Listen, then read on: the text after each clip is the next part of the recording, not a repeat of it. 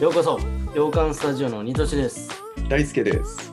ブラックウィドウをついに見ましたねいや、見ましたよ、僕も。面白えかった。ー、いつ見ましたはえーと、本当に公開されていはい2日目、あのディズニープラスでプレミアアクセスで僕は見ました。ああなるほどねじゃあそっちでは初日みたいな感じでそうだね。これ俺は映画館でもうどうしても映画久々に MCU を見たくてあいいね。初日に行ったのもね、確初かに日。に行ったんですけどいやいやうん。はい、ということでね、この動画では、えー映画や日常にあふれる様々なエンタメコンテンツを聞いて楽しめるトークチャンネルです。で今回はブラックビドウの、えー、と感想会という形で、まずはネタバレなしでお送りしたいと思います。で、後半の方でちょっとネタバレありの形でこう感想会行っていきたいと思いますので、よろしくお願いします。は、い、お願いします。どうでしたかいやー、めちゃくちゃ面白いですよ ね。でよかったよね。めっちゃ良かった。あのーうん単体作品シリーズ、MCU の中の。うん。の中でも結構上位で好きだったかもしれない。ああ、わかるかもしれない。うんうん。そうそう結構その謎の多いキャラクターじゃないですかそう、ブラックウィドウって。うん。どうやってこうなったみたいな。 そうだね。そうそうそう。っていうのが分かるっていうのがうんうすんごういん面。白かったし、えーうん、すごく、なんだろうな、深い話だったんでね。そうだね。うん、 うん、本当そんな感じだったよ。なんかこう、昔からいる初期メンバーであるのにもかかわらず、うん実は分かってないキャラクターだったそかうそうそう。とりあえずいるみたいら。そうそうそうそう。それが、こう、いろいろ分かって面白かったね。うんうんな。はい、まあ、この人がどういう人なのかっていうか、なんか時系列の話をしちょっとすまるず、どういう話かってやつでね、これが。そうだね。うんまあ、その MCU シリーズが結構バーっとこう公開されて、もう二十何本ある中で、うんあの、インフィニティ・ウォーの前の話なんだよね、この今回。前だね。だから、シビル・ウォー、キャプテン・アメリカ・シビル・ウォーで、まあ、アベンジャーズがうん分。裂した後の、えーインフィニティ・ウォー前までの話。そう だよね。そこの話に行ってると。そ。はい。はいうその間何をしてたかみたいはいはい。って感じいだうねところですね。はいはい。うんでも、あの、エンドゲームを見てる前提でちょっと話しちゃうんですけど、な。それはそうね今。からは、はい。うん。あのもう実はこの人亡くなってるので、そう。死んじゃってるから、エンドゲームで。エンドゲームでね。うん。なので、そのまあ、ちょっと過去の話を描いてるっていうもそのになりう。ますね。はいはいはい。はい。っていうのが公開されましたと。はい。いやー、でもなんかこう、俺がこう結構グッとくるのは、うん。俺が一番最初にこの MCU っていう作品に触れたのって、実はアベンジャーズが一番最初だった。あ、そうなんだ。単体じゃなかったんだ。そう、アベンジャーズっていうなんかすごそうな映画が公開されるってなった時に、 なんかこう超人たちが集まる、そういう集団がいるらしいみたいになって、ええ友達に連れてってもらって、うん何も見てないけど大丈夫って言ったら大丈夫じゃね、みたいな感じで見に行ったのが最初だったんで、うん。うんその時のあの最初の衝撃が、うん。人間いるのっていう疑問だった 結構いるね。いるらしいんだけど、うんそう。え、何超人じゃないえ、この人は何なのみたいな。なあ強い人間だから。そうそうそう。 あ、いるんだって、そう、あ、人間もいるんだね、みたいな思ってた子が、その、うん今回主人公のブラックウィードのこと、ナターシャ。うん、ナターシャ・ロマノフというねはい。人は、えー人間でありながらアベンジャーズに入ってるからそうそうそうそう。でも強いかで、ずっと謎だったらわけです。うそうそうだうからん、もうここれがね、結構熱いなと思って、逆に、うんはいはい、ようやくそこにスポットが当たって、当たって、えーああ歴史が紐解かれると、そうそうそうそう。うん、やっぱこの人なしには、なしなしではもう最最後のラスボスのサノスには勝てなかったと思うし、あのチームがちゃんとね、あのこう解散しても、あの5年後にちょっと一応継続してたのはもうこのこの人のおかげだなっていうのはすごい分かったね。そうだねもうアベンジャーズを家族としてそうそうそ思う。ってる理由も多分この映画の中でそうそうそうそう。一番思ってくれてるじ ゃん。そうそうそうそみんなのうことを実は。大切さを身に染みて感じてるっていう、そうそうそうそうそう。うん、っていうね、とこはありましたけど、まああの、冒頭、冒頭のね、最初はね、はい幼少期から始まりますと。はいあ、ここからネタバレモードでいきますか、じゃあ、そうです ね。突然始めちゃったけど、ここからはじゃあ、はい、ネタバレありなので、もしね、まだ見てないっていう方はね、ちょっと今すぐ動画止めていただけると。はい。戦闘シーンかなちょっと話したいのは、何よりも。あ。いっぱい戦闘シーンあったからね、今ね、回。めちゃくちゃ今回はてんこ盛りで、うん。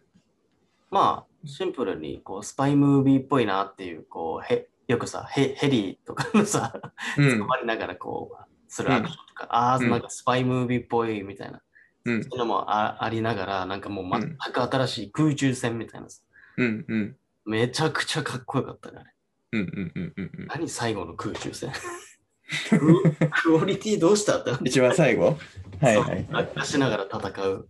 うん。うん。うん。うん。あれめちゃくちゃ感動した。久々にアクションでこんな感動しちゃってぐらい。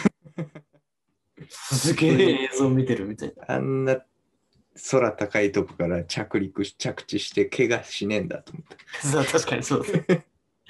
かっこよかったなうん。ぁうん。なんか戦い方とかもね。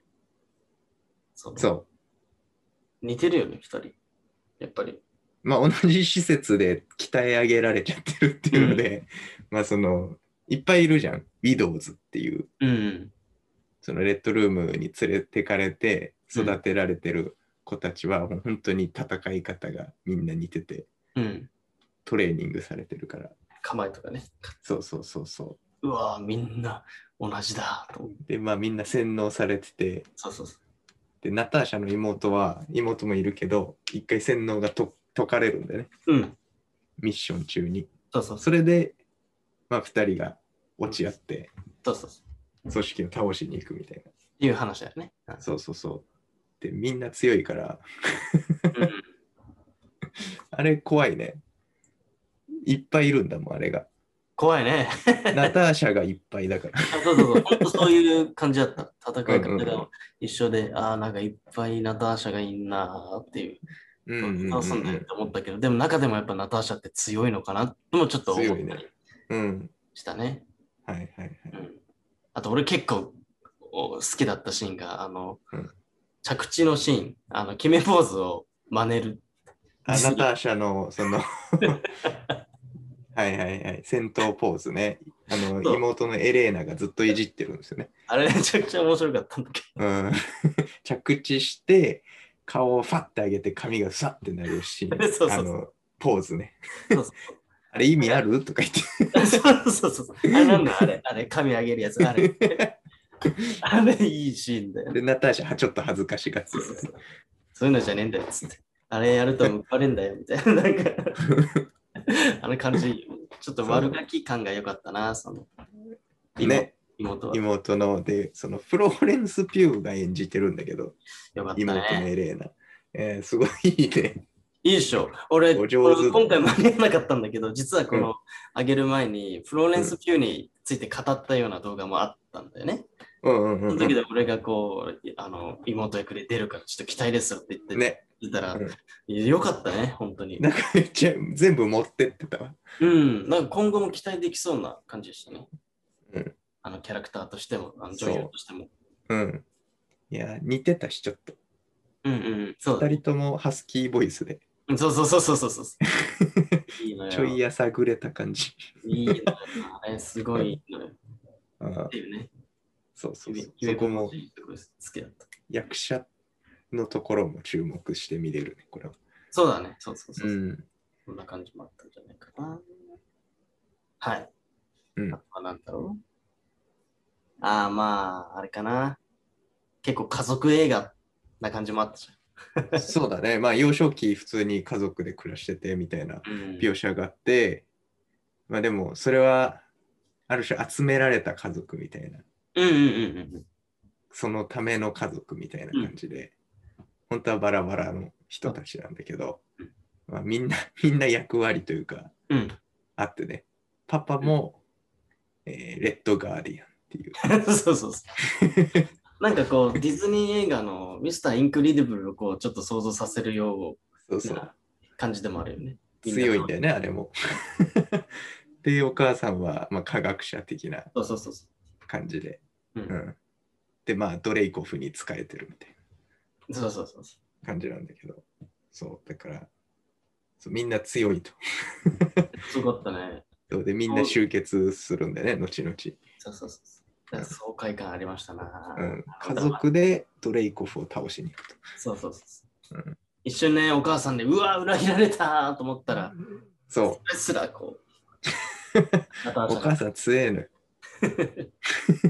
面白かったな。その構成もね、すごい気持ちよかった、見てて。う、うんーってうん、そいいね、スパイ映画っぽいなーっていう、うはいはいありましたね。うん。あとはその宿敵のヴィランですかうん、今回で言うとそのドレイコフっていうまあいろいろ操ってるうんレッドルームの持ち主であり、うん。うん、ヴィランあヴィランじゃないやウィドウズをね育ててるんでねうんうんうん。それにはいろいろ目的があるとあいつ強かったなあいつっていうかすごくないあの技術力うん、そう。あ、こんなやついたんだってなるね。 うんだってそのレッドルームっていう場所がそのそもそもまあ見つかんないって言われててあ、そうそうそうそうそうそう。だからドレイコフは何しても捕まらないんだけそうどそうそうそのある場所もすごかったし、うんだから見つかんねえのか。そう見つかんねえわっていうのとまあいろいろなんか開発したりとかさ、そもそも Windows を洗脳してる技術とかさ、すごいよね。うん、めちゃくちゃすごいしあと自分が攻撃されないよう にうん。あれは、たく Windows めっちゃ強いからいつか攻撃された時用に その自分に攻撃させないような仕掛けがあるんだ よ。素晴らしいよね。何のかやと思って。そう。で、その対処法もすごい良かったよね。まあナターシャはそれを破るんだけどそうね。か考えて。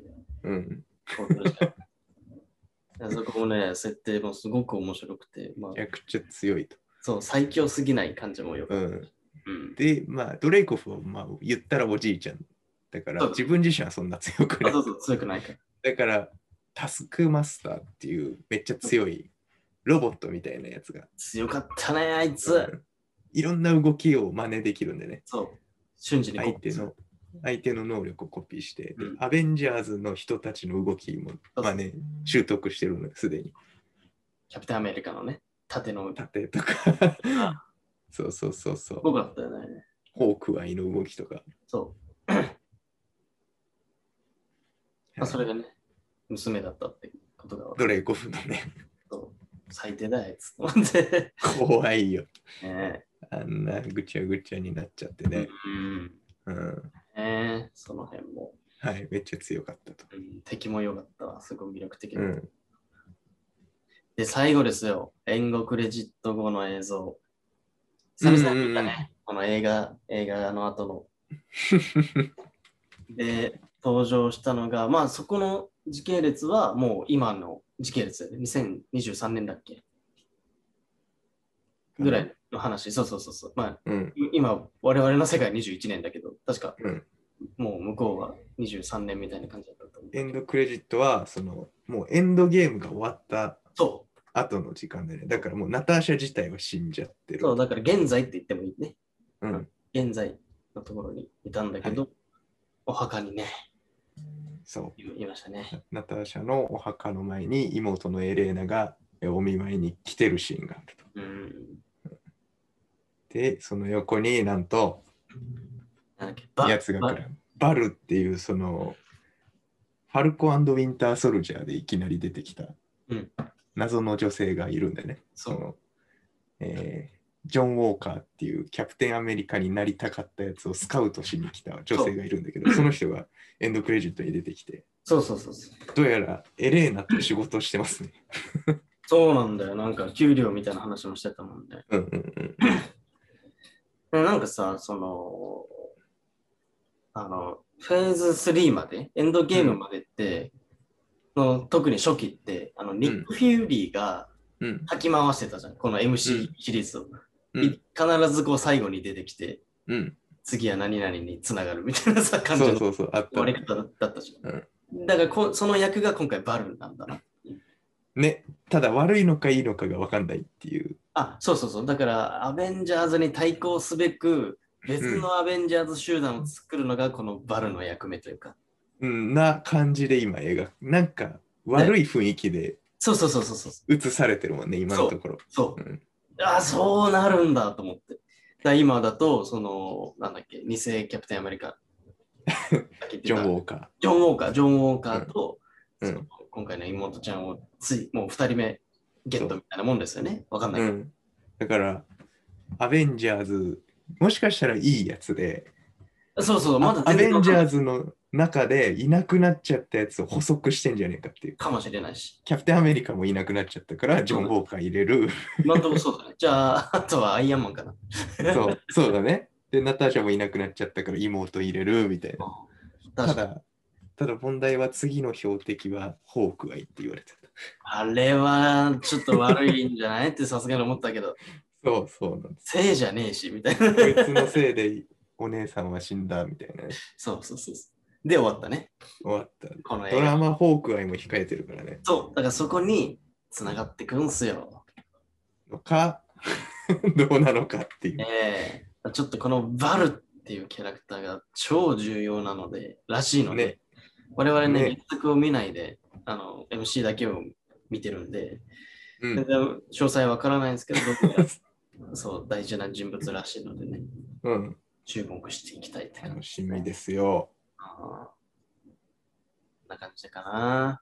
はい。あとさ、すげえ素朴な疑問なんだけど、うんあの、ナターシャの髪の色色ってどうなってんのあれ毎回染めてんじゃないあれ染めてんのかなうん。いや、あの、ナターシャといえば、ブラックウィドウといえば、うんあの赤髪だったじゃん。ずーっうん。うん。とずーっと赤髪で、うんで、えっ、と、インフィニティ・ウォーの時にいきなり金髪になったと。なってたね。そうでもまあ、それはいろんな理由がありそうな感じ。うんが立った感とか、なんかね、うんちょっとそういうのも描きつつ、金髪で登場してうん、で、エンドゲームはそのハイブリッドだったのよ。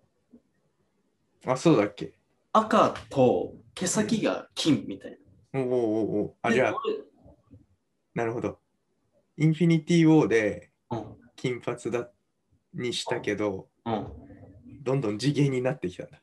て思うじゃん。っうん。て俺は思ってたの当時。うん、けどあれ5年経ってんだよ。 5年経ってる。 5年経ったら金なんてとっくにないじゃん。うん。だから、え、何、何回か金に染めては、あっていうあ感まあじやがしてんおのしゃかれななの。おしゃれなのよ。そう思ってたのね。で、俺も、あ、なんだ、染めてんだな、おしゃれなんだなって思ってたら、うん今回その幼少期がまさかの青髪だったじゃん。いや、おしゃれなの。おしゃれなん だ。あおしゃれなんだ。わかんないけど。いや、なんかそこで、なんか俺がちらちら昔からこう疑問に思ってたその髪の色についてついに触れられんのかなと思った。青だから。ああ、そうなの。うん、うん。これなんか意味あんぞと思って。はい。ちょっと何もなかった。だなんもないよ。からおしゃれなんだ。おしゃれなんだよ。ちょっともし確ね、かにね。原作とか見てる人たちで分かる方いたら教えていただきたいんだけど、もし意味があるなら、いや、ないならないでいいのはよ、いはいおしゃれなら。その冒頭の幼少期のナターシャの髪色が青みたいな感じだったからね。で、分かんなくなったなんで、んかねね、そうそうそうそう。だからもしね、なんか理由があるならちょっと知りたい確かに。確かに。とは思いましたな。疑問点、ちょっとそこなんだよな。なるほどね。うん、はい。かな。ちょっとここだけは話しておきたかったんです。ありがとうございはいます。気になるね。ええということでね、まあ今後もね、フェーズ4、どんどんどんどん映画公開されますのでね、はいもう期待ということで、その第一歩の一作目の映画でしたね。今回、うんブラックウィドウ、はい感想会という形で話させていただきました。はい。はい。で、このチャンネルではね、えーと最近では映画とかドラマのレビューっていうね、ものが結構多くなってきているので、ぜひチャンネル登録して、いろんな映画の情報だとかもチェックしていただけると嬉しいです。はい。ではまた次回の動画でお会いしましょう。じゃあねー。バイバイ。